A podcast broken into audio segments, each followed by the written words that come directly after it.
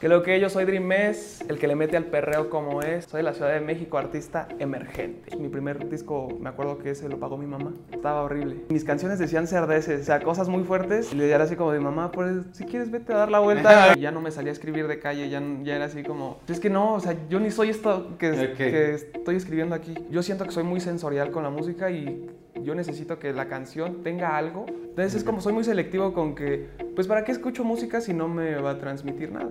Yo no soy el cabrón que llega a un video y llega encadenado en su video y llega pinche carrazo atrás. y ¿Para qué separar pues, la escena más de lo que ya está? Porque siento que la escena en México está muy separada. ¿Tú sí crees que está muy Sí, separada? muchísimo. Nos hace falta a los emergentes Ujú. unirnos más en vez de estar peleando por ser el mejor.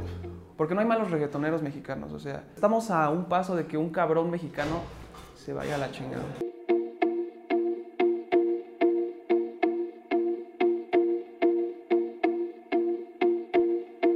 ¿Qué onda amigos? ¿Cómo están? Bienvenidos una vez más aquí a un episodio de Punto de Quiebre y nos seguimos aquí en la ciudad, de- nos seguimos, seguimos aquí en la ciudad de México, aquí en las instalaciones de Nike, de Seven Music y como ya vieron ahí en la, en la portada, en el título y en el tráiler, hoy tengo a un amigo que hace unos meses conocí, un artista también que participó en un evento que acabo de hacer hace unos días.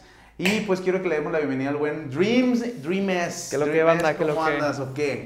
Todo bien, cansado. ¿Cansado de qué? De hacer música, hermano. Aquí, aquí no paramos nunca. Aquí no paramos. Y antes de que sigamos con esta entrevista, recuerden que a partir de, eh, digo que aparte de aquí de YouTube, también está en Spotify. Pueden escucharnos ahí en Spotify. Si no alcanzan a terminar aquí el video, el video en YouTube. O si quieren ver algunos clips de cosas importantes que estamos hablando, también están en TikTok. Ahí nos pueden encontrar. Pero que le damos esta entrevista. Vamos a darle.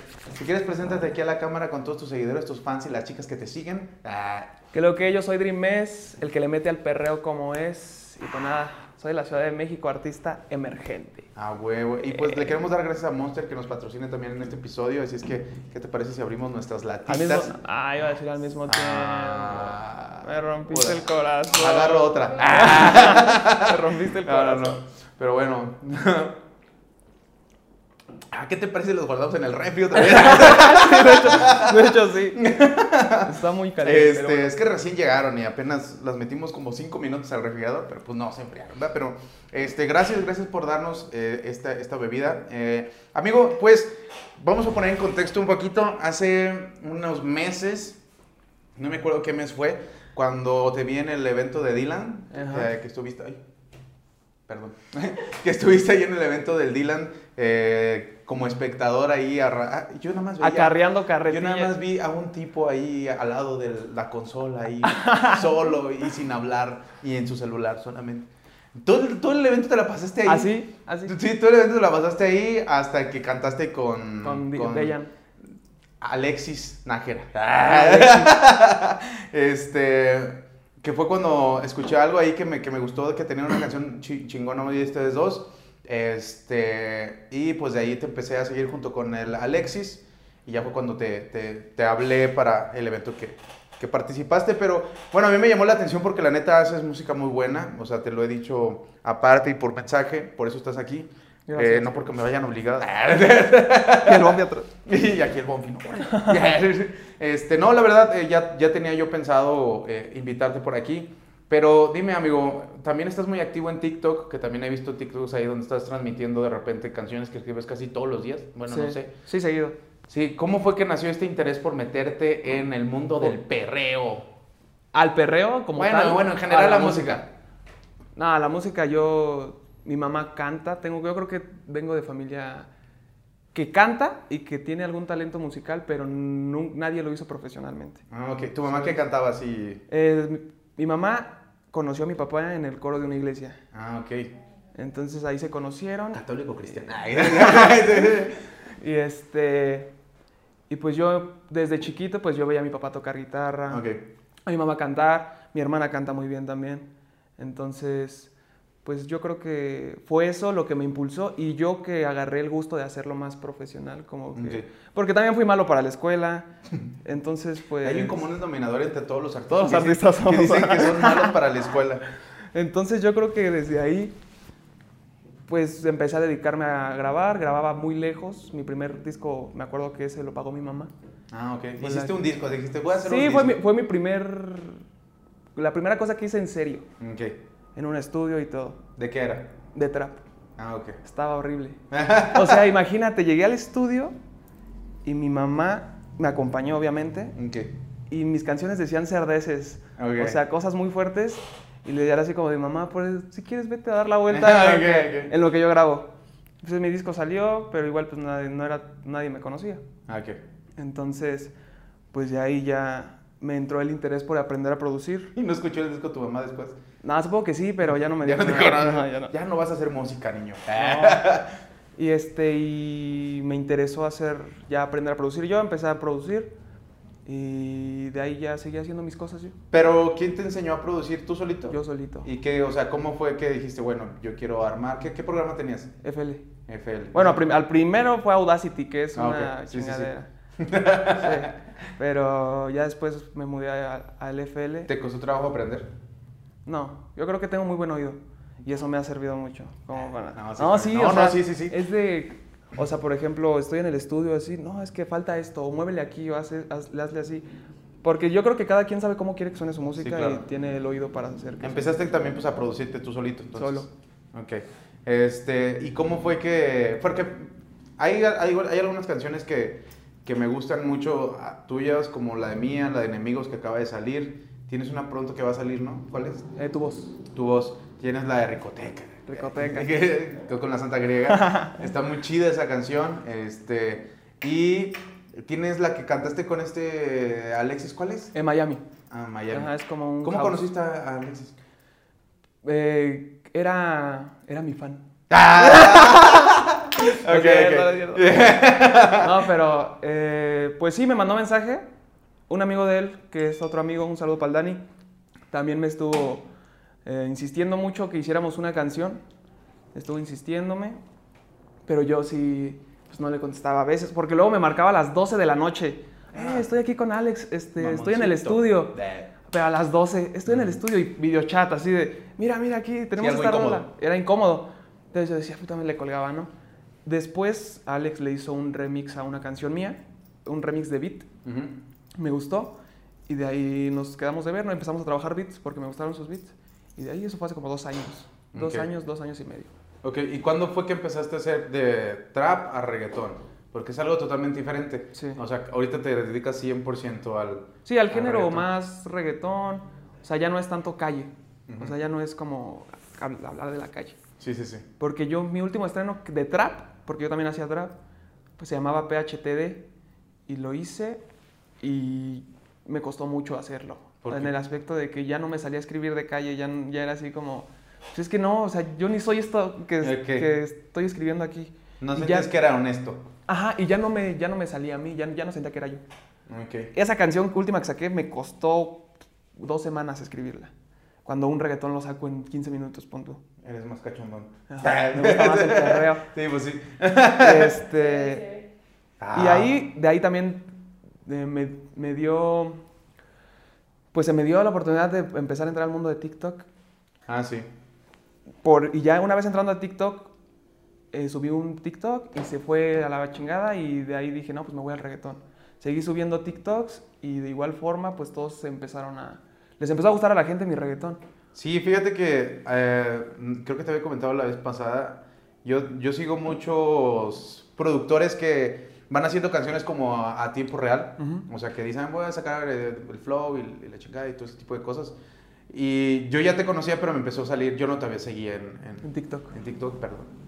No te seguía, pero este, empecé a ver tus, tus, tus en vivos, porque de repente haces muchos en vivos. Ya, güey.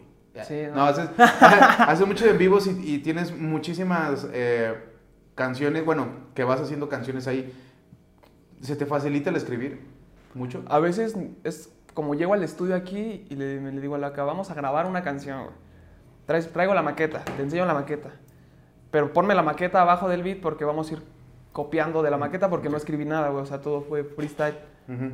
Entonces yo creo que tengo esa facilidad de que en reggaetón fluyo bien Y me gusta mucho fluir en reggaetón. ¿Cuáles son tus influencias de reggaetón? Armand, yo creo que Armand es, o sea, yo podría decir muchos más, pero están en, o sea, yo me guío mucho de la gente que no está tan arriba. Ok. Me gusta escuchar gente pues, como yo que no tiene eh, tanta ex- exposición como otros cabrones que tienen un chingo. Ujú. Armand es uno de ellos. Me gusta Armand. eh, Legally también es muy bueno. Entonces yo creo que más que nada Armand es ¿Mexicano? ¿Escuchas, ¿Escuchas reggaetón mexicano? casi no. Casi no. No. ¿Por qué malinchista? Ah, Es, que- es que yo, o sea, es, es extraño. Y me vas a decir tú que es extraño. Yo no escucho música, no acostumbro tener un playlist de 150 canciones, ¿sabes? No acostumbro tener, el- pues estar, escu- siempre escucho las mismas. Yo siento que soy muy sensorial con la música y yo necesito que la canción tenga algo. Es una mamada, güey. No, te, yo soy mamón también. Pero, Ah, pero te necesita tener algo, no sé. Había una canción, ¿cómo se llamaba? Una canción mía que se llama ah, AR. El beat tiene un, como un synth, un chiflidito que le metió el Dejan, que es así como, no me acuerdo cómo era, pero ese, tan solo por ese la escucho. Entonces es Ok. como, soy muy selectivo con que, pues ¿para qué escucho música si no me va a transmitir nada? ¿Tienes alguna canción así que digas, esta sí la sigo escuchando durante mucho tiempo? Eh, en otra vida de Armand, en otro mundo de Armand. Todo Armand. Todo. Armand, por favor, dame un feed. ok, porque, o sea, es lo que yo le pregunto a muchos de los artistas que han estado aquí. Una de las cosas que les pregunto es si se escuchan constantemente ellos. O sea, si escuchan sus canciones. Muchos me dicen que no. O que escuchan las que no han salido y no escuchan las que ya salieron. ¿Tú, tú eres igual o sí, sí? No, yo creo que soy igual. O, O sea, las que ya salieron, enemigos la escucho y digo, ya, por favor. Ya. Y todos me dicen, no, está bien verga. Y yo, Sí. sí. pero ya, yo creo que a todos los artistas nos pasa que ya tu Te harta. cabeza te harta. Pero, por ejemplo, tu voz que no ha salido, esa sí la escucho. Me gusta escucharla y es un tema. ¿Mi voz? Tu voz. y este, fíjate que eh, pues yo, yo me declaro fan de, de- de tu reggaetón. Gracias. ¿Tú qué, ¿Tú qué quieres lograr en la escena mexicana del reggaetón? Porque está muy competido, obviamente. Hay muchísimos artistas emergentes que están haciendo reggaetón, que están haciendo trap, que están haciendo eh, seed pop, que están haciendo reggaetón pop, cosas así. Una mezcolancia de géneros increíble que suenan muy bien y que la verdad hay calidad en algunos. ¿Tú qué crees que tienes de diferente para poder sobresalir de ellos, güey? Pues mira, yo respeto el trabajo de todos, todos los artistas porque son, sí son bastantes, o sea, hay muchísima competencia. Pero siento que cada uno tiene su esencia y no sé, yo no soy el cabrón que llega a un video y llega encadenado en su video y llega pinche carrazo atrás y todo. O sea, yo creo que menos es más en, algún, en, en algunas cosas y siento que tengo un estilo propio, que tengo... Va a haber siempre gente que va a decir, suenas igual a todos, pero pues el, es, el género en el que nos estamos es el reggaetón y siento que es un género muy universal y muy, por no decir genérico, porque apenas también tuve un conflicto por eso, de que se parece una canción a una, se parece a otra, entonces, pues yo siento que el reggaetón es muy universal y yo siento que todos tienen su toque y tengo mi toque, tengo un piquete, cabrón. no, pero sí, o sea, todos tienen su toque, se respeta el trabajo de todos, pero ¿Te has comparado? no, Nunca. nunca, Con nadie. nunca con nadie.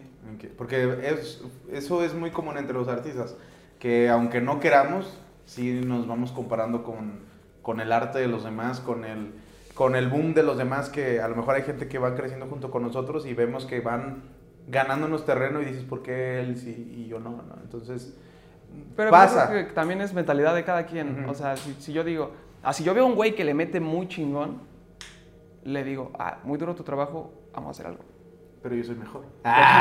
Pero yo voy a esperar a que tú montes tu barra para yo montar la mía más chingona. Ok. No, o sea, me gusta eso. este, ¿Para qué separar, para qué separar eh, pues la escena más de lo que ya está? Porque siento que la escena en México está muy separada. ¿Tú sí crees que está muy Sí, separado? muchísimo. ¿Por qué? Es que escucho, escucho muchos argumentos, a tanto a favor como en contra.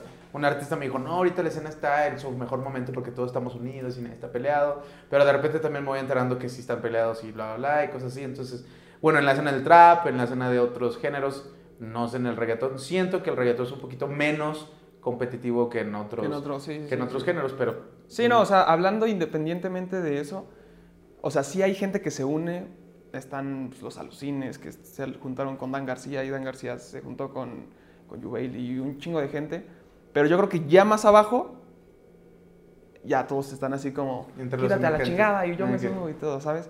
Entonces es lo que nos hace falta a los emergentes, unirnos más en vez de estar peleando por ser el mejor, unirnos más porque pues no te tienes que sentir un- un- el mejor. Un culo, yo Un culo, no tienes que sentir un culo. O sea, porque no lo son y ni lo soy yo, ni lo... Nadie es bueno, siempre va a haber alguien arriba de ti y no, nadie es, es este... Pues sí, nadie es un culo. ¿Y cómo, cómo descubriste que por ahí en, en, en, en TikTok, cómo has visto la respuesta de la raza al, al ver tu, tu contenido? Porque hay gente que no encuentra como esa parte para conectar con la gente y al- siento que tú lo estás metiendo más por ahí, por, por, por TikTok. Y aparte, tengo que decir que de un mes, de un mes y medio para acá, que hablamos en, en un Vips, este, toda tu estructura cambió, gracias también a, a- a que ahorita pues, estamos aquí en las oficinas de Nayik, aquí en casa Nayik, que fue que ya empezaste a trabajar como de lleno, ¿no? Sí, sí. Aquí. Eh, ¿Cómo tú te sentiste en esa transición de trabajar a lo mejor por tu cuenta, ahora ya con un equipo, con un estudio, con, con gente que está atrás de ti tratando de ponerle un poquito de orden a veces a lo que tenemos en la cabeza? Pues en TikTok siento que me ayudó mucho. Eso sí, yo creo que TikTok es una plataforma hermosa que te ayuda, es, te da mucha exposición y muchas veces otras plataformas no lo tienen. Desde el primer TikTok que subí, pues se le fue bien y de ahí yo me agarré. Entonces la, llegué aquí y pues me platicaron el proyecto, está God. Y fue di- distinto, muy distinto, porque de estar yo en mi casa con solito con la computadora y grabarme yo solo y hacerme portada, hacerme publicidad, ahí mandando mensajes, escucha mi rola. Sí, sí, sí. Este, allá estar aquí, chingada madre. Este, Acaban de tocar. allá estar aquí y, y pues ya no tengo, ya no estoy yo viendo todo, ya es como que, y ya me da más tiempo a mí de hacer mis TikToks y de... Concentrarte más en la música. en Ajá, general. sí, sí, sí. O, o en mi plataforma, o sea, yo considero que, que mi Instagram es como que más Dream Ok. y mi TikTok es más, ah, el Dream, ¿sabes? Ok, O sea, en, en Instagram soy más, es más como, pues, el artista y en TikTok es más, ah, huevo, banda así y, Sí, más conexión. más conexión. Ok, Entonces, pues sí fue distinto, pero yo creo que para bien. ok. Y ahorita, ¿en qué, en qué andas trabajando? En dices que tu voz... Ten cuidado. Estás trabajando en lo de tu voz, en la canción. ¿Ya está terminada? Este... Ya la tenemos al un 90%. Ok, Es diferente, es algo distinto, es un jersey, ok. no es reggaetón. Pero... Ah, ya, escu- creo que ya la escuché. Ajá, la canté en el show ese día, sí, sí. la primera. Es un jersey y pues sí es más, siento que es como para un público más ¿Para abierto. cuándo salió? Ok. Espero que para el 31 de este mes. Ok. Espero, si no, despuesito, un poco antes, después, no importa. Oye, ¿y, y cuántas veces te has presentado en vivo?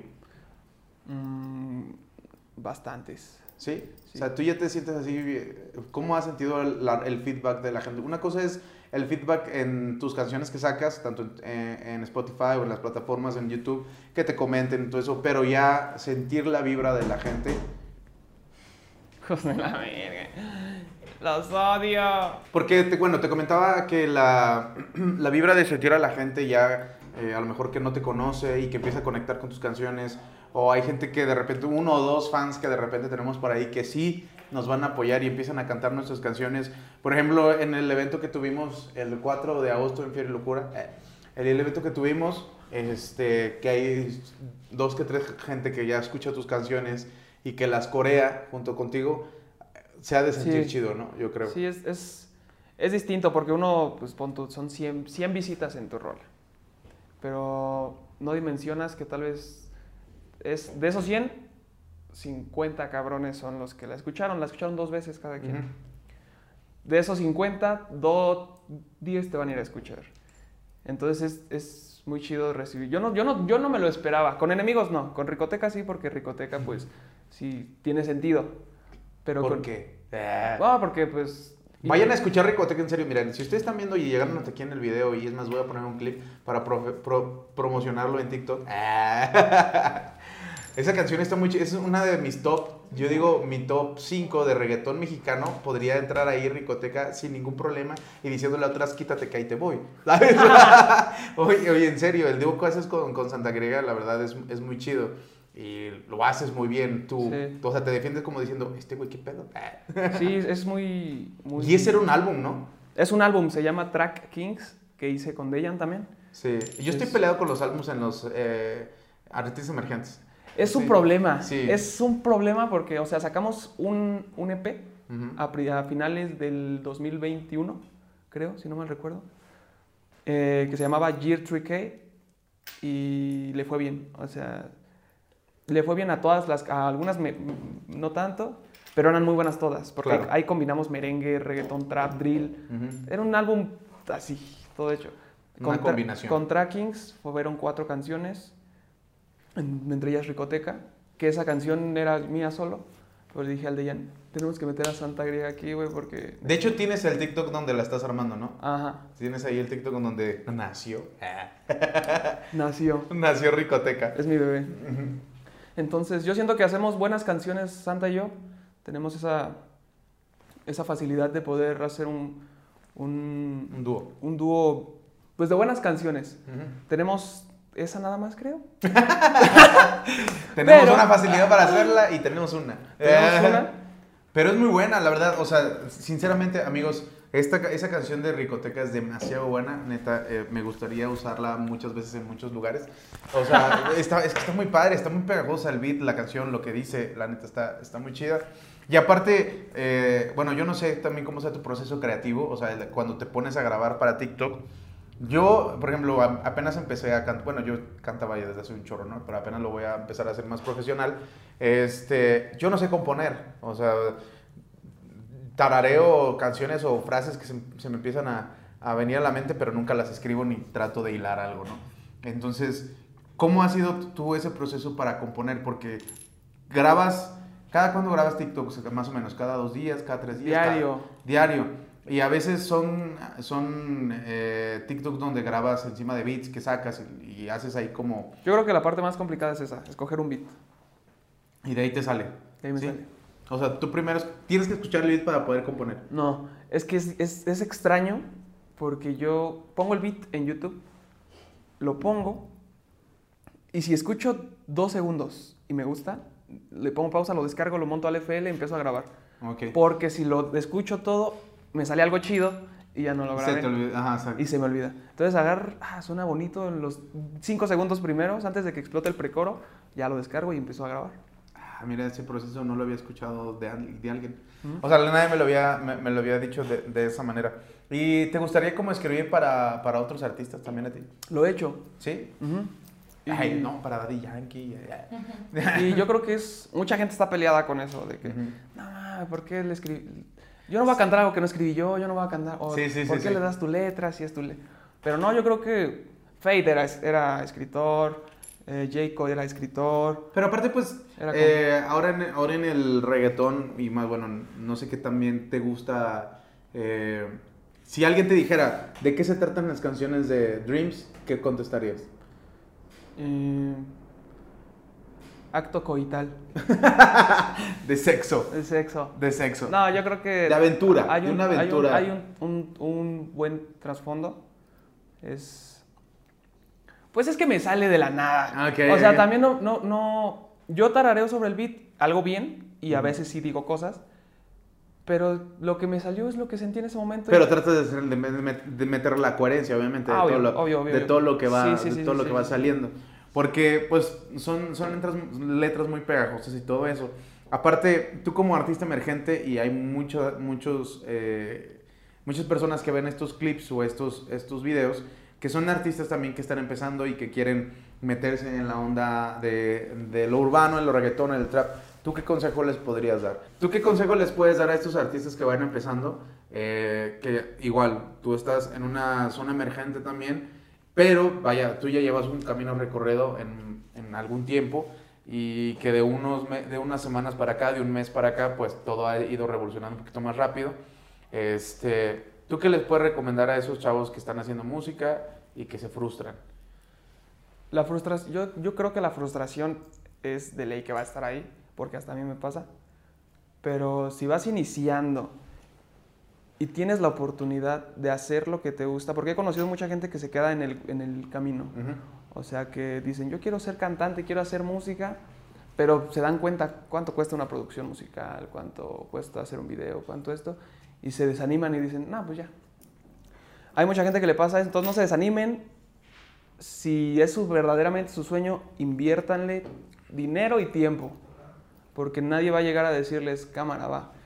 Entonces, inviertan su dinero, su tiempo bien, eh, no se crean una verga, porque si se crean una verga, eh, siempre hay uno más verga y va a valer verga. Sí, o sea, creo que una de las cosas importantes de este medio también, todos, todos los artistas manejan el ego.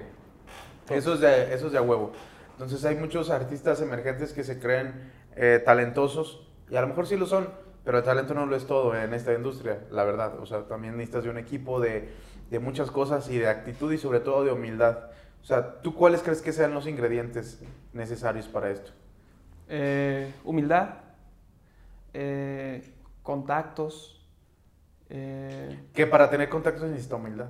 humildad, claro, sí, porque no puedes llegar a un lugar así de- bien verguero de que... ah, pues nadie te va, nadie te va a pelar. Es lo que yo también decía, o sea, si llegas a un show de artistas emergentes, pues también pues escucha a los demás, güey, porque ya que eh, cuando te toca estar ahí, ahí a tú, todas las- ese güey es bien mamón. güey, Sí, no, sí, güey. sí. Fíjate que una de las, perdón que te interrumpa, pero una de las cosas que me he topado mucho en los eventos aquí de artistas emergentes, todos quieren ser escuchados, obviamente. Pero también pasa mucho que canta un artista, terminan de cantar y se van. Y se van.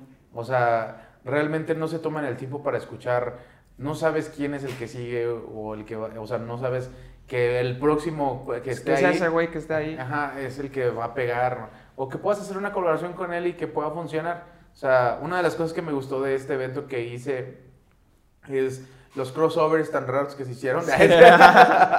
o sea, Gatsby que ya estuvo aquí en, en- en este episodio y que es un gran amigo, que pudo colaborar contigo también.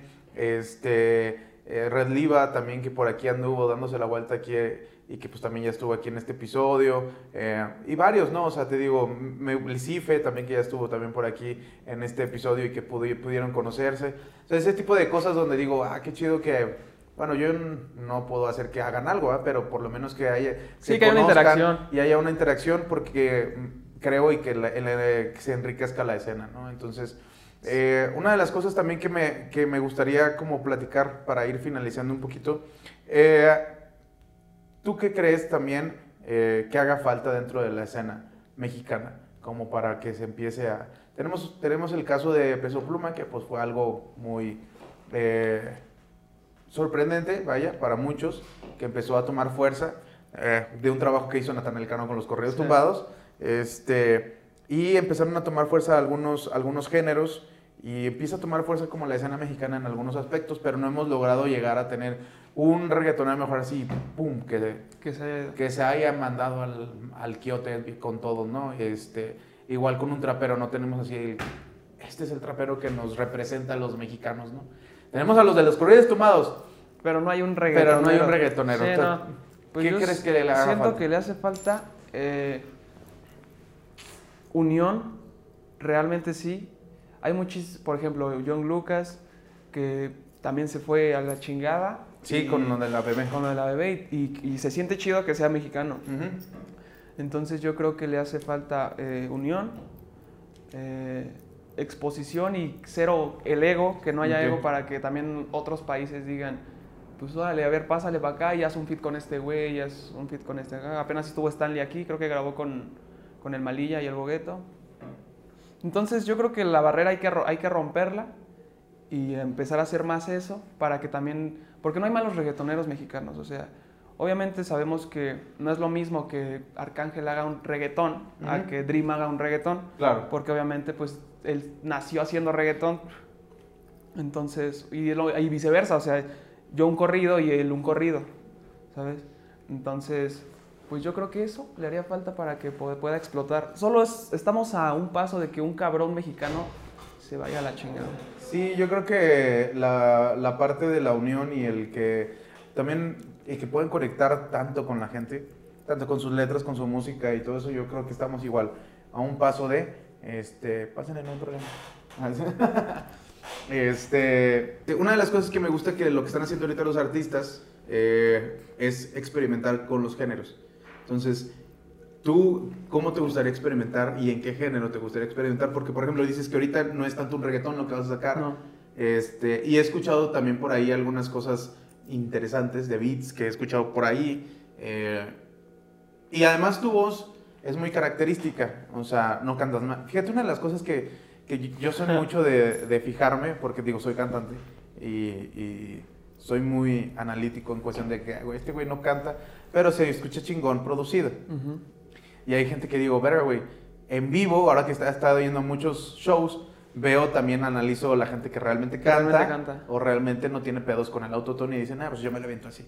Yo creo que tú eres uno de los pocos que tiene esa habilidad para cantar canta. con o sin autotune. O sea, este, ¿cómo te aventarías y a qué géneros te aventarías ahí? Nah, yo soy muy. Me encanta la música. Yo, yo creo que no me considero ni como reggaetonero ni como rapero. nada, yo soy artista, músico. Y a mí lo que me pongas. Una vez improvisé, de- improvisé en una base de banda. No mames. haciendo una canción de banda. O sea, no como freestylear en una base de banda. ajá. No, haciendo una canción de banda. Y salió bien y me gustó. Y dije, ok. ¿La tienes grabada? Ah, me encantaría, no sé, también experimentar. Me encantaría en un futuro poder hacer un feat con, con Silvio Rodríguez, que canta trova. ¿Te gusta Silvio Rodríguez? Entonces yo creo que, pues me encantaría experimentar todos los géneros. Eres el primer artista urbano que tengo aquí que me dice un cantante intelectual. No, me, enca- me encantaría hacer un- un- una trova, un trovatón, ¡Ah! Trovatón. este, con Silvio, experimentar más géneros. Yo creo que la música es para eso, para experimentar y para no, no decir, ah, yo soy trapero, ah, hago rap y no puedo hacer reggaetón. No, porque tú solito te estás cerrando la puerta a más cosas. Entonces yo creo que a mí me- el jersey que voy a sacar es diferente a Enemigos que Sí, salió. claro. Ya lo escuché y es muy bueno. Entonces, esperen tu voz. Eh, y pues nada, yo creo que me gusta experimentar y hacer música, sea cual sea. Fíjate que eh, ya después de, de- de todo esto que hemos platicado y que te he estado conociendo más en estos días, aquí viniendo a Nayik, que le damos gracias otra vez a Nayik, a Bonfire, a Bonfi, eh, por abrirnos las puertas aquí y estar molestando aquí en, en Seven Music también. Eh, me doy cuenta de la, del futuro que tiene la, la gente que se, que se pone una meta y es disciplinado, porque también la disciplina es, es importante en este pedo, o sea, no cualquier artista es disciplinado. Y creo que hasta cierto punto pues lo vas logrando poco a poco.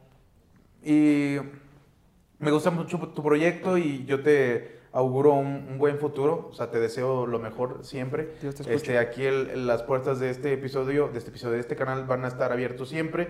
Espero que más adelante podamos estar en otro lugar y en otra posición, En que tú estés hablando y recordemos esta, esta plática y que podamos seguir colaborando en las plataformas que pues también yo estoy trabajando para poder colaborar contigo y que te sigas presentando en shows donde pues más gente te conozca y más gente esté al pendiente de la música porque es muy bueno, la verdad Dream es, es muy bueno y mucha suerte amigo y muchas gracias por, No, a por ti, a ti, la- a ti por, el tiempo. por abrir la puerta de, de tu, de tu espacio, tu- de tu canal. No, ya sabes, amigo. Y pues si quieres, deja ahí tus redes sociales para que la gente te siga. Eh, si estás abierto también a colaboraciones, hay muchos beatmakers, productores que a lo mejor te dicen, ay, yo quiero que te montes en este beat, que te puedan, no sé si estés abierto a eso, bla, bla. Eh, me pueden encontrar como Dream S Music en Spotify, en todas las plataformas, en YouTube y como Dream S Musicgram. ¿Lo vas a dejar aquí? Sí. Aquí, aquí abajo. Aquí estar va a aparecer, ahí está, mi- Aquí. es- ese es mi Instagram para que vayan y me sigan, chequen mi material, dense la oportunidad de conocer nuevos artistas, nueva, la nueva escena del reggaetón mexicano y pues nada, muchas gracias por escuchar este episodio conmigo. pues amigos, ya lo saben, vayan y sigan aquí a Dream S y a toda la bandita que también sigan también las redes sociales de Nagic, de Seven Music, de AK, MVP, sí, MVP, MVP, ¿verdad? MVP, de, de Black, de quién, ¿cómo se llama el otro chavo? Ay, se me olvidó el nombre, el que tatúa. Yuma. Yuma, de Yuma, este, toda- todos los artistas que están aquí también en, en, en Nagic y en Seven Music, este, vayan a seguir sus redes sociales porque están haciendo cosas también que están ayudando a la escena. Y muchas gracias a Juliana que está aquí detrás de cámaras. este, muchas gracias amigos por haber estado aquí en este episodio. Tomen Monster. Tomen Monster, pero fríos. Frío. Calientes. Tomen fríos. Este, y síganos en todas nuestras redes sociales. Síganme en mis redes sociales personales. También ahí. Sigan reproduciendo Tamaré de Oscar. Ah. Todavía me cuesta trabajo. Este, síganla ahí reproduciendo. Muchas gracias. Este, pronto sacaré un poquito más de música. Entonces, ahí andamos. También sigan las redes sociales de Ferio y Locura, de Algo y Ya. que Estamos ahí trabajando también para eventos aquí en la Ciudad de México. Si conocen artistas emergentes, también déjenmelos por aquí para poderlos escuchar y conocer. Y nos vemos en la otra semana, otros 15 días. No sé cuándo vayamos a grabar de nuevo. Nos vemos en otro episodio de aquí en Punto de Quiebre. Chao. Chao, chao, diría. Rob.